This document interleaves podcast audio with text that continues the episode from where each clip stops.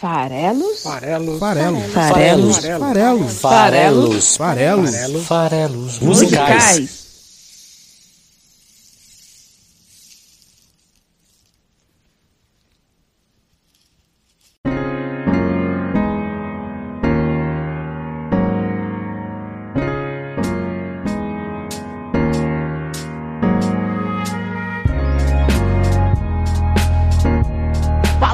Você que gosta de música! Estamos aqui para mais um Farelos Musicais, o seu podcast que interpreta, analisa letras de canções todas as quintas-feiras aqui no site esfarelado.com. Isso mesmo, estamos aqui toda quinta-feira analisando a letra de uma música e no último dia 6 de outubro, o guitarrista Eddie Van Halen, que foi aí um revolucionário na forma de tocar guitarra, inventando inclusive algumas das técnicas que depois acabaram sendo amplamente utilizadas, como o tapping e o ritmo alucinado que ela proporciona, foi um dos maiores guitarristas da história e faleceu no último dia 6 de outubro, como eu disse, aos 65 anos nos Estados Unidos por conta de um câncer na garganta.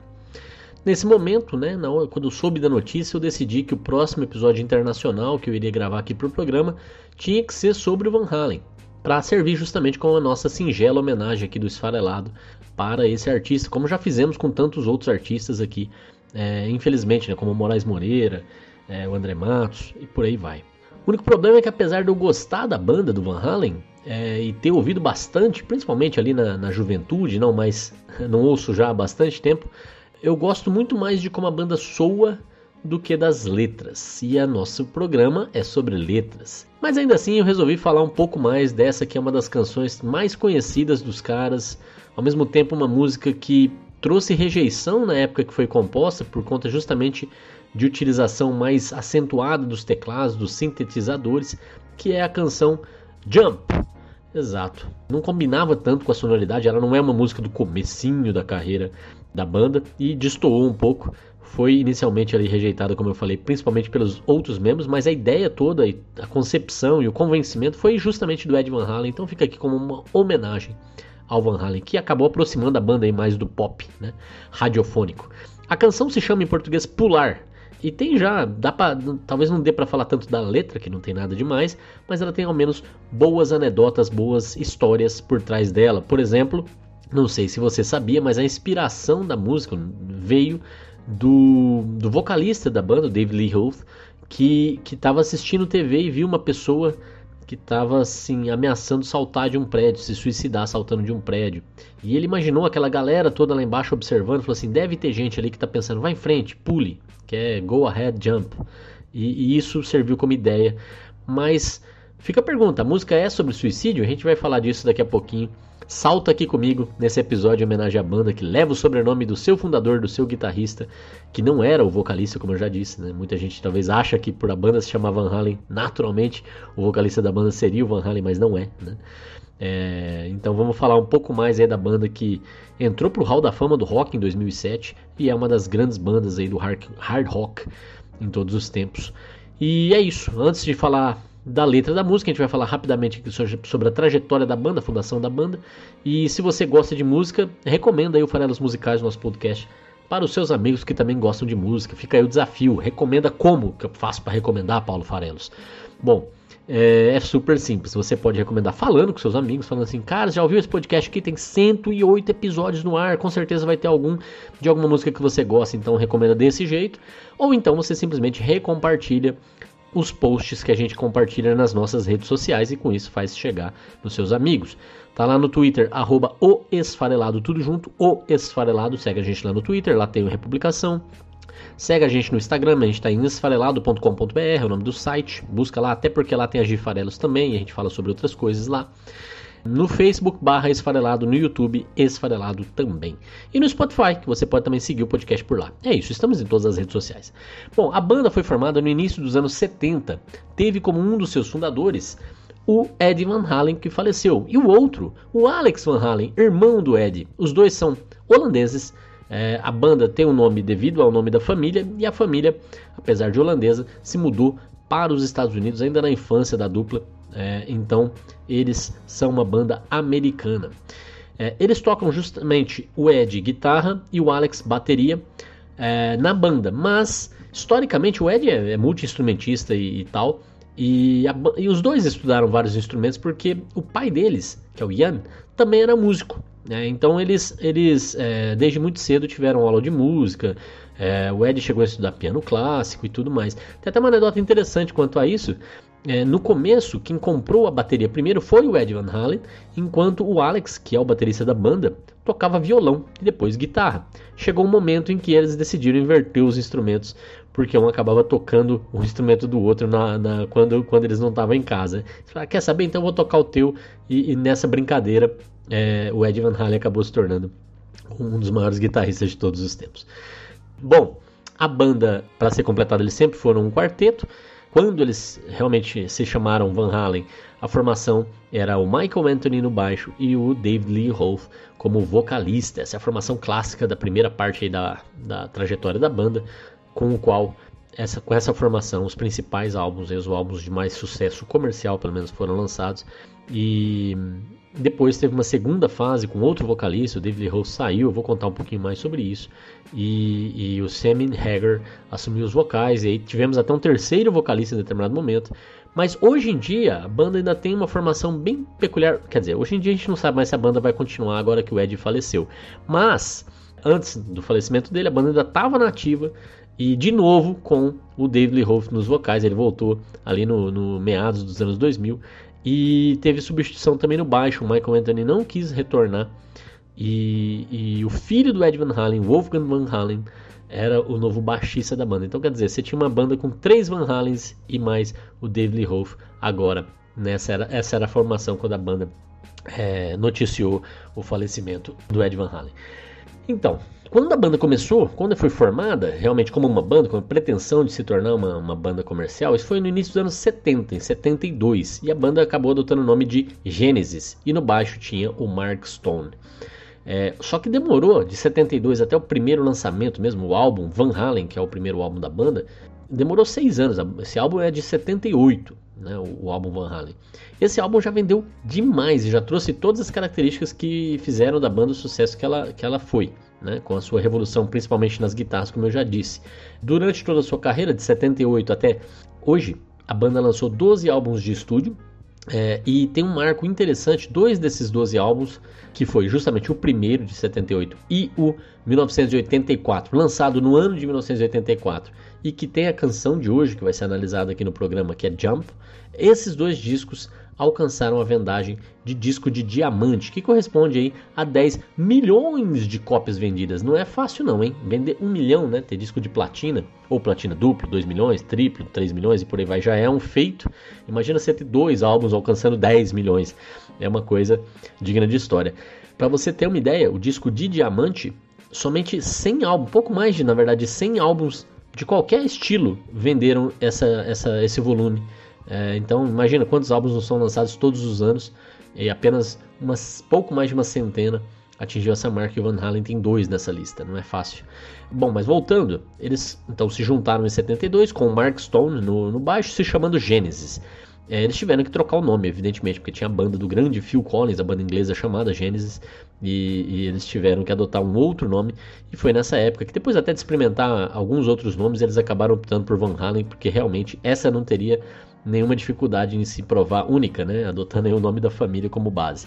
Nessa época, justamente, que o Mark Stone saiu para a entrada do Michael Anthony, que inclusive tinha uma outra banda lá na cidade na época também, era vocalista dessa outra banda. O Ed era o vocalista anterior, então, quando assumiram ali os vocais o, o Dave Lee Roth, a banda de certa forma tinha três vocalistas, então os outros dois, o Ed e o Michael, faziam um backing vocal de categoria. É, antes desse primeiro lançamento, tem uma história legal. Ali por volta do ano de 76 eles tocavam em, em bares e, foram assistidos pelo Gene Simons, que é do Kiss. Né? Então é, o cara viu uh, a banda se apresentando e falou: caramba, esses caras têm tudo para dar certo e tal. E tentou até agenciar eles, levou fita demo para produtores e tal, mas a coisa não avançou. E a segunda anedota interessante pré-lançamento é, é, aquela coisa da sombra, né? Sabe quando o treinador de futebol tá ameaçado e aí fica sempre cogitando outro nome para substituir e tal? Aconteceu isso na banda com relação ao vocalista. O David Roth era um vocalista com algumas limitações técnicas e o produtor que finalmente assinou com a banda é, percebeu isso e, e, falou: esse cara não tá à altura é, da banda em termos de, de técnica. Mas, porém, contudo, entretanto, ele tinha uma baita presença de palco. O produtor queria trocar ele por quem? Justamente pelo Sammy Hagar. Olha só, lá em 77 ele chegou a cogitar esse movimento, mas acabou não fazendo. E com isso, o Lee Hoff continuou na banda e, e só foi substituído pelo próprio Sammy Hagar no final da década de 80, na verdade no meio da década de 80. Já vou falar disso daqui a pouco, seguindo aqui a trajetória. Então, quer dizer, cara já era uma sombra dele ali desde, antes, desde antes do primeiro lançamento da banda. Né? Então a banda lançou seu primeiro álbum, chamou muita atenção. É, os riffs, os solos, a técnica do Ed na guitarra. É, tem uma faixa instrumental chamada Eruption, onde ele apresentou de certa forma a técnica do tapping e as apresentações ao vivo deixavam todo mundo maluco. É, e, e, acabou até de certa forma redefinindo naquele momento o hard rock, é, sendo aí um dos álbuns mais importantes da história do rock por conta disso. Esse primeiro álbum tinha músicas como Running with the Devil, Ain't Talking About Love, Ice Cream Man, You Really Got Me e várias outras que fizeram um grande sucesso. Não é fácil vender 10 milhões de cópias, né? Então, a banda diante desse sucesso com o seu primeiro lançamento, segue lançando um álbum por ano nos próximos 5 anos. Então, um álbum por ano em 5 anos não é brincadeira. Em 79 vem justamente Van Halen 2, com a música mais famosa aí, Dance the Night Away. É, em 80, o terceiro álbum, Human and Children First, com Everybody Wants Some, The Cradle Rock, que era o single da, da deste álbum. É, em 81, Fair Warning, que é muita gente acha que é o, o, melhor álbum da banda e que traz aí, por exemplo, a canção So This Is Love. E ali nesse álbum de 81 é, é onde começou a ter desavenças criativas entre o David Lee Roth e o Ed Van Halen, justamente o Ed buscando alguma coisa um pouco mais mais sombria, um pouco mais introspectiva, talvez menos espalhafatosa, o Lee Roth achando que o caminho era exatamente o oposto disso. Prevaleceu, obviamente, aí nesse caso, a, a visão criativa do Ed Van Halen. É, inclusive foi o primeiro álbum que introduziu o teclado como instrumento, o teclado que acabou sendo aí é, também um pouco desse divisor de águas aí com a canção Jump. É, em 82 lançaram Diver Down, é, com algumas músicas covers, bem interessante esse álbum. Tem, por exemplo, Pretty Woman, a música lá do Uma Linda Mulher, para quem não conhece, do Roy Orbison. É, tem uma versão do Van Halen dessa música que saiu aí em 82. É, tem um cover também do The Kinks, é, Where Have All the Good Times Gone, que também bem bacana desse álbum. Então, um álbum que tinha duas canções covers, é, em 82. Em 83 eles não lançaram o álbum, mas vieram fazer show aonde? No Brasil! Isso mesmo, quem viu, viu, quem não viu, não via nunca mais. Né? Foi a única é, excursão deles aqui pela América do Sul. Não tocaram só no Brasil, não, foram também para Argentina, para Venezuela acho que para o Chile também, enfim, fizeram aí uma turnê mais longa. Nesse ano também não teve álbum, mas teve outro episódio marcante, principalmente para o Ed Van Halen, porque ele foi convidado e aceitou tocar guitarra e incluir ali um clássico solo na canção Beat It do Michael Jackson, o rei do pop. Olha só, então aquela guitarra que você com certeza conhece da canção Beat It é uma obra também do Ed Van Halen. É, e essa música é, é, assim icônica, ela faz parte ali do álbum Thriller, é, então é, é, o resto é história, né, digamos assim. Em 84 justamente voltou até o álbum do Van Halen e é o álbum mais bem sucedido da banda, o álbum batizado com 1984, provavelmente uma homenagem à obra do George Orwell, né, que 1984 é um ano marcante na literatura fantástica. Esse álbum alcançou o número 2 na bilheteria da Billboard, né, na parada americana, perdendo para quem? Justamente para thriller do Michael Jackson. Que ano, né? Que ano, diria o outro. Então, de certa forma, ele fez parte ali também do álbum ganhador com a sua canção Beat It do Michael Jackson, tendo ali é, a guitarra do Ed Van Halen. Estava em primeiro e segundo. Mas o single Jump chegou no primeiro lugar. Foi inclusive o único, né, que chegou, a única canção até então que tinha chegado no primeiro lugar da parada Jump. Mas o álbum, 1984, é não é à toa que vendeu também 10 milhões de cópias. Ele tem várias músicas super conhecidas. Se você parar para ouvir, com certeza você vai reconhecer. Tem, por exemplo, Hot for Teacher, tem Panamá e por aí vai. É, esse álbum também é bem famoso até pela icônica capa do Anjinho Fumante. Se você olhar a, a capa desse álbum, você provavelmente vai reconhecer também. Ficou bem famosa, bem marcada. Em 85, no ano seguinte, depois do lançamento então desses álbuns com o David Roth no vocal, ele decide que as diferenças criativas com Ed Van Halen já tinham chegado num, num estágio que não tinha mais diálogo, encerra ali a parceria deles e nesse mesmo ano de 85 começa a era Van Hagar, né, com a vinda do Sammy Hagar, que era é, vocalista da banda Monrose nos anos 70, que já tinha sido cogitado para entrar no Van Halen então, antes do primeiro álbum. Ele vem aí nessa nessa momento em que o, o Van Halen era talvez ele a principal banda de hard rock do mundo naquele momento, né? Então, é, em 86 sai o primeiro álbum com ele nos vocais, o álbum chamado 5150. 5150 é o nome do estúdio do Ed Van Halen da casa dele, não, o nome, ele batizou o estúdio dele com esse nome, 5150, acabou sendo também o nome do, do álbum lançado em 86 pela banda, e parece ser uma referência a um código policial de prisão por insanidade. E pareceu também nessa época uma, uma cutucada no, no ex-vocalista David Lee Roth, e essas cutucadas viriam daqui para lá e de lá para cá, porque o Lee Roth criou uma super banda, convidou lá grandes virtuosos das, dos instrumentos guitarra, baixo e bateria, incluindo aí o Steve Vai, que é um, um monstro da bateria, para formar a David Lee Roth Band, né, esse super grupo aí que também ficaram se cutucando nos nomes das, de algumas músicas, nos nomes de algumas canções. É, mas enfim, faz parte da história, são, são histórias de, do rock, né? O álbum lançado 5150 e 86 alcançou finalmente o primeiro álbum do Van Halen, não, não um single nem música, né, a alcançar o topo da parada. Ele tinha singles como Dreams e Why Can't This Be Love. Você vê que várias das canções, pelo nome delas, já percebe que são bem mela cueca. É, era essa um pouco a, a, um hard rock que cada vez mais foi se aproximando do pop, foi indo para músicas radiofônicas. Essa foi um pouco a história do Van Halen. Em 88 eles lançam OU 812, que tinha singles Black and Blue, When It's Love, Finish What You Started, é, que parecia também outra provocação aí do é, U8 One Two, que era uma zoeira com o nome do primeiro álbum do David Roth, que era é, uma referência a essa questão de comer os, os, uh, os outros, né? Enfim, em 91 sai mais um álbum do Van Halen, For Unlawful Carnal Knowledge, que é uma brincadeira com fuck, né, um palavrão ali, é, F-U-C-K, né, as iniciais aí dessa For Unlawful Carnal Knowledge. Singles como Pound Cake, Run Around, Top of the World, enfim, a música, uh, todos esses álbuns é, fizeram muito sucesso comercial. Todos os álbuns é, do, do Sammy Hagar, vocalista, alcançaram o número 1 um na parada americana na Billboard, então é, não é coisa pouca. O álbum de 95, Balance, para mim é um álbum especial, foi ali que eu conheci a banda, eu estava ali na minha juventude e adolescência e, e, eu conheci Van Halen por aí, como álbum, o primeiro álbum que eu ouvi inteiro, já conheci algumas canções.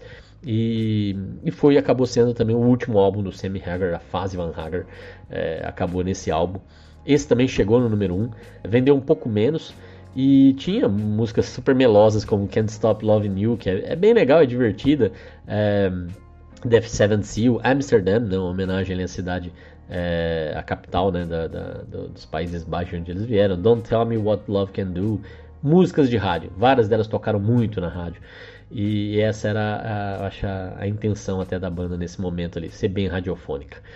A capa desse álbum também é bem legal, né? Que Balance é gangorra, né? E, e tem uma gangorra com um, um, menino né? com duas cabeças separando ali o corpo. É uma loucura, eu acho esse álbum, a capa bem bacana. É, o Hagar saiu, de novo, divergências criativas, mas nesse caso aí até por conta do rumo comercial que a banda estava trilhando. A ideia ali em 96, no ano seguinte, era preparar uma coletânea e ele não, não, se sentia interessado em participar de um projeto como esse, acabou saindo. Com a saída dele, quem voltou? David Lee Roth, por que não, né? Então ele veio para tal da coletânea, é, gravou ali duas músicas que entraram na coletânea e, e aí se desentendeu de novo, vazou, foi só isso. E aí o, o, o cantor escolhido para realmente seguir com a banda foi o Gary Sharon, que era vocalista do Extreme, estava fazendo bastante sucesso no começo ali dos anos 90. Esse cara, inclusive, cantou junto com a banda Queen em 92, no show em homenagem ao Fred Mercury, depois do falecimento do grande Fred Mercury. E se você gosta de Fred Mercury e do último álbum do Queen, inclusive, ainda com ele em vivo, né? Vai lá no Farelos Musicais número 8, lá nos primórdios, e ouve, porque lá eu tô falando de The Show Must Go On, o nosso único episódio até aqui sobre o Queen. Enfim, em 98 saiu o álbum Van Halen 3, que tinha o Sharon nos vocais e que foi um belo de um fracasso comercial. Foi o único álbum da banda, inclusive, que não vendeu um milhão de cópias. É, se é que isso pode ser dito que é fracasso, mas você vê o tamanho da banda, né? Mas esse não ganhou. Fico até me perguntando, 98 era justamente o começo ali do, do, do compartilhamento de música. Será que o fato do, né, a febre dos, dos, dos, Napsters da vida, o MP3 muito difundido naquele momento, será que isso atrapalhou a vendagem do álbum? Ou é só a qualidade baixa do álbum mesmo? Enfim, mas o álbum chegou até o número 4 na Billboard, tinha singles como Without You e Fire in the Hole, fez aí um, um sucesso bem menor do que os outros, mas foi o suficiente para o Gary Cherone não continuar na banda. A banda entrou, na verdade, num hiato, parou de, de lançar álbuns né, depois do Van Halen 3 e desse fracasso, inclusive também por problemas já de saúde é, do Ed, que teve ali é, um câncer na língua. Se separou da sua esposa ali por volta também do final dos anos 90 e com tudo isso a banda deu uma pausa. É, em 2004 teve uma, uma, reunião, teve o Hagar nos vocais de novo e o Michael Anthony no baixo de novo é, para fazer algumas, algumas é, apresentações ao vivo. Mas a partir de 2006 o Michael Anthony foi efetivamente substituído pelo filho do Van Halen, Wolfgang. E a partir de 2007 o David Lee Roth assumiu de vez os vocais. E isso foi até legal porque eles conseguiram lançar mais um álbum que agora talvez provavelmente seja o álbum definitivo da banda, o último álbum, A, Dive, a Different Kind of Truth, né, um tipo diferente de verdade. É o primeiro álbum com o Roth desde 84, olha só que loucura. Eles ficaram aí é, de 98 até 2012, 14 anos sem lançar álbuns de inéditas, lançaram, alcançou o segundo lugar na parada americana, perdeu para quem? Para Adele. Cadê a Adele? Essa é uma pergunta. Mas enfim, ficou em segundo lugar na parada americana. Teve muitas regravações, olha que curiosidade. De certa forma, eles aproveitaram o material lá do fim dos anos 70, início dos anos 90, quando o Lee Hoff ainda era da banda. Eles resgataram músicas daquele período e regravaram pela primeira vez, fazendo aí esse álbum que é o último álbum de inéditos do Van Halen em 2015. Eles é, lançaram Tokyo Dome Live in Concert com o Lee Huff nos vocais, um álbum ao vivo, um único álbum ao vivo com ele nos vocais. Bom, vamos falar um pouquinho então de Jump. Essa é a trajetória da banda, essa é a trajetória do Ed Van Halen, que faleceu aí por câncer na garganta é, nesse ano de 2020, nesse mês de outubro, inclusive, né?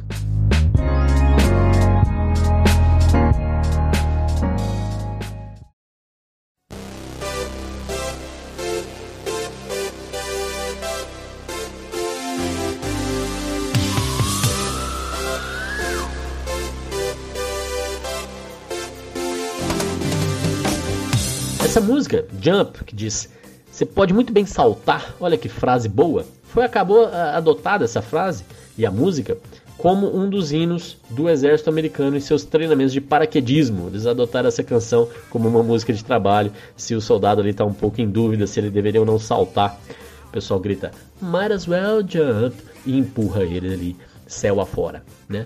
O uso de teclados e sintetizadores para um dos maiores guitarristas vivos. Isso faz sentido? Mudar de instrumento, né? trazer um outro instrumento para a banda é uma coisa um pouco inusitada. E o Dave Lee Hoff, na época, fez essa pergunta para o Ed: por que, que você quer trazer sintetizadores para a banda? Isso não soa como Van Halen. Ao que ele ouviu a resposta, que é a resposta de alguém que é extremamente, provavelmente, confiante e ou arrogante. Né? Ele disse: se eu quiser tocar tuba, eu vou tocar tuba. Então essa foi a resposta que o Lee Hoff deu na época e os sintetizadores entraram efetivamente na, na rotina da banda. E Jump fez um enorme sucesso, então eu não sei até que ponto está errado, né? É, e Jump é sobre suicídio? Eu lancei essa pergunta no começo. Não, a música foi inspirada por uma situação que envolveu uma tentativa, mas a letra em si, que a gente vai falar dela agora, não é sobre se matar, mas sim sobre se jogar em alguma situação. Pode ser uma situação, sim, de, de extrema, de, de, suicídio, eventualmente, até alguém pode querer levar a interpretação para esse lado, mas não é o que o, o Lee Hoff depois disse. Ele queria mais era assim: você tem alguma situação que você tem que se jogar, e a música ilustra mais ou menos, aparentemente, a situação mais cotidiana possível, uma paquera num bar. Né? Então, duas pessoas ali que estão dividindo o espaço e estão interessadas uma na outra, mas que existe uma necessidade de você fazer um movimento, você se jogar para tomar coragem, digamos assim, que é parecido com se jogar do paraquedas, que também é parecido com se jogar de um prédio para se matar, que também talvez seja parecido com se jogar é, em experimentar coisas diferentes, por exemplo, como drogas. E a adição em drogas me parece outra coisa que era muito cotidiana para a banda, então talvez também tenha reflexos dela na letra, que na letra que no fundo, para mim, a meu ver, não é uma letra digna de, de grandes interpretações, é uma letra bem é, frívola, a, a, música em si, como é, eu acho um reflexo quase na, na, na, no repertório todo aqui do Van Halen. Inclusive, se você é fã do Van Halen, tem alguma letra do Van Halen que você acha maravilhosa, uma letra que realmente é profunda, que poética, que faz pensar, que faz refletir, que é bem construída. É, deixa o seu comentário aqui, fica aqui a provocação para os fãs do Van Halen que eventualmente vão ouvir esse episódio. É, eu gosto muito de Van Halen, tá? Não me entenda mal, acho muito legal, mas muito legal pela parte sonora, musical, técnica é, pela pegada, pela energia e pouco pela letra, né, pelas letras. Né, eu acho é, a melodia no caso deles é muito maior do que a poesia. Bom, Jump diz: I get up and nothing gets me down. Eu acho que essa é a melhor frase da música, inclusive. Né? A, a primeira, I get up and nothing gets me down. Por que, que ela é legal? Porque gostam de I get up and nothing gets me down, que diz mais ou menos em tradução livre: Eu me levanto, I get up and nothing gets me down. E nada me faz cair. É legal porque tem up and down na mesmo, no mesma frase, no mesmo verso aqui, né? E up and down é justamente você pode falar dos sabores e dissabores da vida, os ups and downs, as, os altos e baixos. Então quando você traz altos e baixos para música que nasceu com a ideia ali de alguém se matando, faz todo sentido. E essa situação de se jogar em alguma coisa também remete um pouco a essa ideia de que você às vezes é, tá, tá tendo uma vida com oscilações, com, com entregas e assim por diante. E a letra em si, eu me levanto e nada me faz cair, né? Nada me, me... Também, também remete um pouco à ideia original da música. Lá o cara se levantou, o cara é, foi até um, um, alto de um prédio e nada me faz cair. Ele pode estar desistindo, né? Ele pode estar é, refletindo ali que não, eu não vou me jogar e tal. Enfim, pode ser. E, e também, se você quiser ir para outra linha, é, pode estar falando de otimismo. Eu me levanto e nada me faz cair. Então, quer dizer, depois que eu estou em pé, depois que eu estou acordado, depois que eu estou vivo, eu vou até o final, eu vou até o, eu vou persistir. Então, essa é a melhor, melhor verso da música. I get up and nothing gets me down. Depois segue, né? E essa, essa primeira frase toda, essa primeira estrofe toda, vai construir essa, essa relação de é, eu e você com as nossas dificuldades. Eu acho que essa estrofe inicial toda remete muito à situação que originou a ideia da música a, a, o, segundo, o segundo verso diz: You got it tough, I've seen the toughest around. Ou seja, você tem experimentado dificuldades, tough, dificuldades. You got it tough. I've seen the toughest around. E eu vi as maiores dificuldades que tem por aqui. Então, você tem experimentado dificuldades eu vi dificuldades ainda maiores. Imagina, isso pode estar muito bem passando também por alguém que subiu num prédio para eventualmente saltar, né? Ele continua: And I know, baby, just how you feel.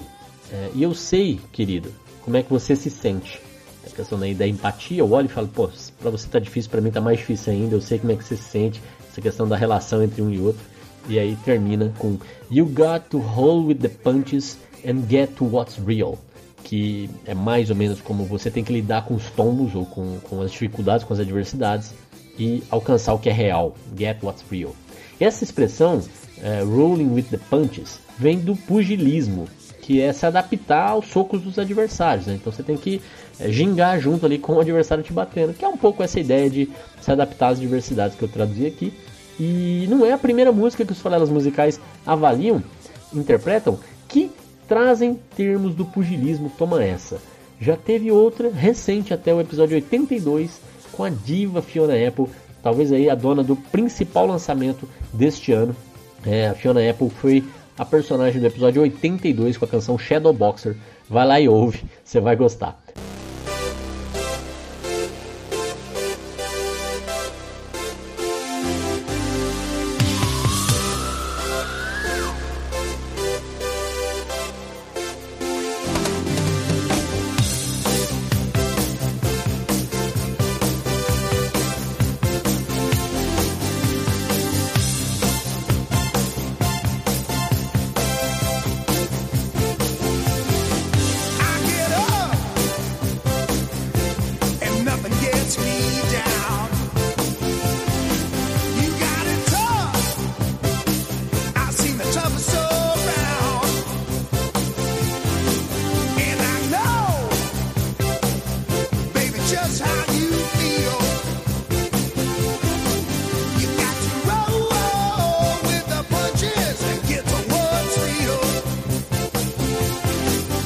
Música então continua dizendo: Can't you see me standing here? Né? Você não consegue me ver parado aqui? I got my back against the record machine. Eu estou de costas para máquina de discos, para jukebox, sabe aquelas maquininhas, né, que você colocava a moedinha, escolhia a canção e ela tocava. Então o cara tá ali no ambiente de um bar, né, de um, de um restaurante, de um diner, qualquer coisa do tipo, perguntando para alguém, você não consegue me ver aqui? Eu tô aqui, ó, é, escorado aqui na, na, na jukebox, né? I ain't the worst that you've seen. Can't you see what I mean? E eu não sou o pior que você já viu. Entende o que eu tô dizendo? É meio assim, tá flertando, tá, tá tentando chamar atenção, tá dizendo, pô, eu tô, tô aqui, né? Eu tô, eu tô na área, né? Então, é, será que tá rolando? Trocando olhares e tal, você tá me vendo por aqui? Levar esse, esse, essa segunda estrofe para uma situação de um cara se matando, eu acho super difícil, né? O que, que teria a ver a jukebox? O que, que teria a ver a, a, a, máquina de discos, né? Então, o ambiente é outro, não faz muito sentido. E aí esse flirt também não faz muito sentido. Você não tá me vendo aqui, olha, eu tô por aqui e tal, também não faz muito sentido. Então eu acho que ele realmente ali no começo até tava com essa ideia que faz sentido na primeira estrofe. Aqui ele já foi para outro lugar, já tá com outras ideias na cabeça. Eu acho que nem tá muito conectado uma coisa com a outra. Mas é essa segunda é, segunda parte que se conecta com o refrão. Might as well jump. Aí todo mundo grita em coro: Jump. Might as well jump. Ou seja, ah, você podia muito bem pular. É, e aí em coro todo mundo fala pular, aquela coisa do incentivo, hein? Continua dizendo go ahead and jump. E aí coro de novo para dizer jump. Go ahead and jump. Ou seja, vai em frente e se joga, vai em frente e pula. E essa daí é uma ideia aí sim que quer dizer, pô, é, vamos, vamos correr riscos, vamos experimentar, é, vamos, né? É, e, e, isso vai ser reforçado por um verso que vem mais pra frente. Essa ideia de experimentar, de você só vai saber se você vai gostar ou não de alguma coisa se você tentar. Então a ideia do saltar, né? Salte em busca de algo novo, salte para experimentar alguma coisa diferente. É, o que, por exemplo, faz muito sentido se você pensar que a banda estava usando sintetizadores e teclados de forma ostensiva nessa música. É, o jump aqui pode muito bem ser isso. Pô, vamos, vamos nos jogar nessa tendência nova, vamos nos jogar nessa outra, nessa outra forma de fazer canção.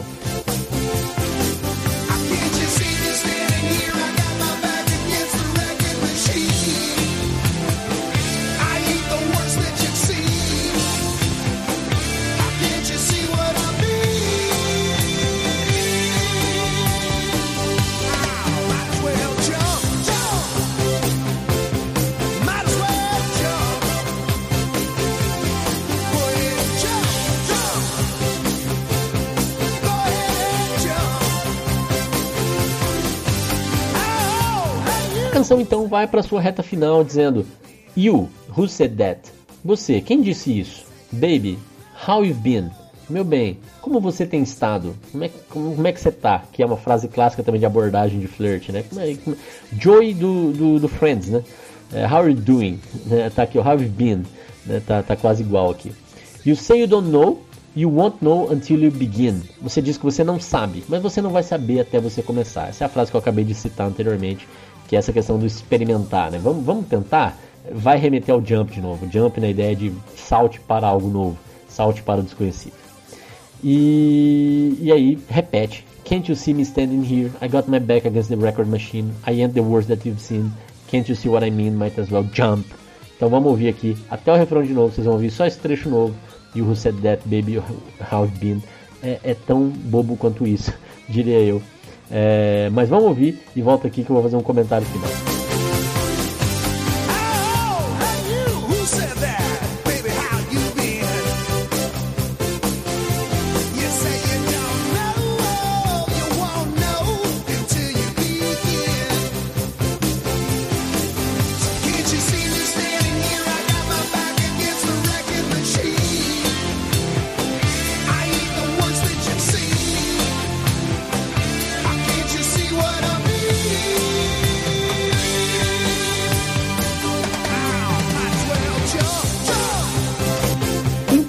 Letra, galera, é isso. Né? A música, é, até esses 2 minutos e 13 segundos que a gente ouviu, esses dois primeiros minutos da música, é, apresentam aí todas as ideias que a gente tem dessa canção. Mas, mas, agora eu vou pedir pro nosso editor soltar o solo, né? Sempre música do Van Halen tem que ter um solo. Então tá lá o Van Halen com o seu solo. Mas o que, que é curioso, que vale a pena ouvir com bastante atenção o solo dessa canção? Segundo o próprio Van Halen, esse é o melhor solo que ele não escreveu. Como assim, Paulo? É, é isso mesmo. O, o produtor da canção porque tem muito de improviso no, no, nos solos. Então ele pegou algumas gravações diferentes da canção Jump e juntou duas partes diferentes, porque ele achou que soava melhor, conectava melhor. Então esse solo, na verdade, foi, de certa forma, aí, é, uma combinação entre o Van Halen com as suas improvisações e o produtor com a sua junção, a sua mescla. É, e aí acabou, lógico, é, sendo a versão que foi gravada, né? Essa versão mesclada virou a versão oficial e o Van Halen quando performava, performava essa, essa nova versão. Então vamos ouvir como é que ficou essa brincadeira aí do solo e vamos encerrar aqui o episódio de hoje. A gente se vê de novo na semana que vem com mais um Farelos Musicais e queria deixar aqui o convite. É, estamos todas as quintas-feiras aqui no site esfarelado.com com uma interpretação de uma canção nova. E você que gosta de música, segue a gente. Estamos no Twitter, no Facebook, no Instagram e também no YouTube. Beleza? Um abraço e a gente se vê na semana que vem.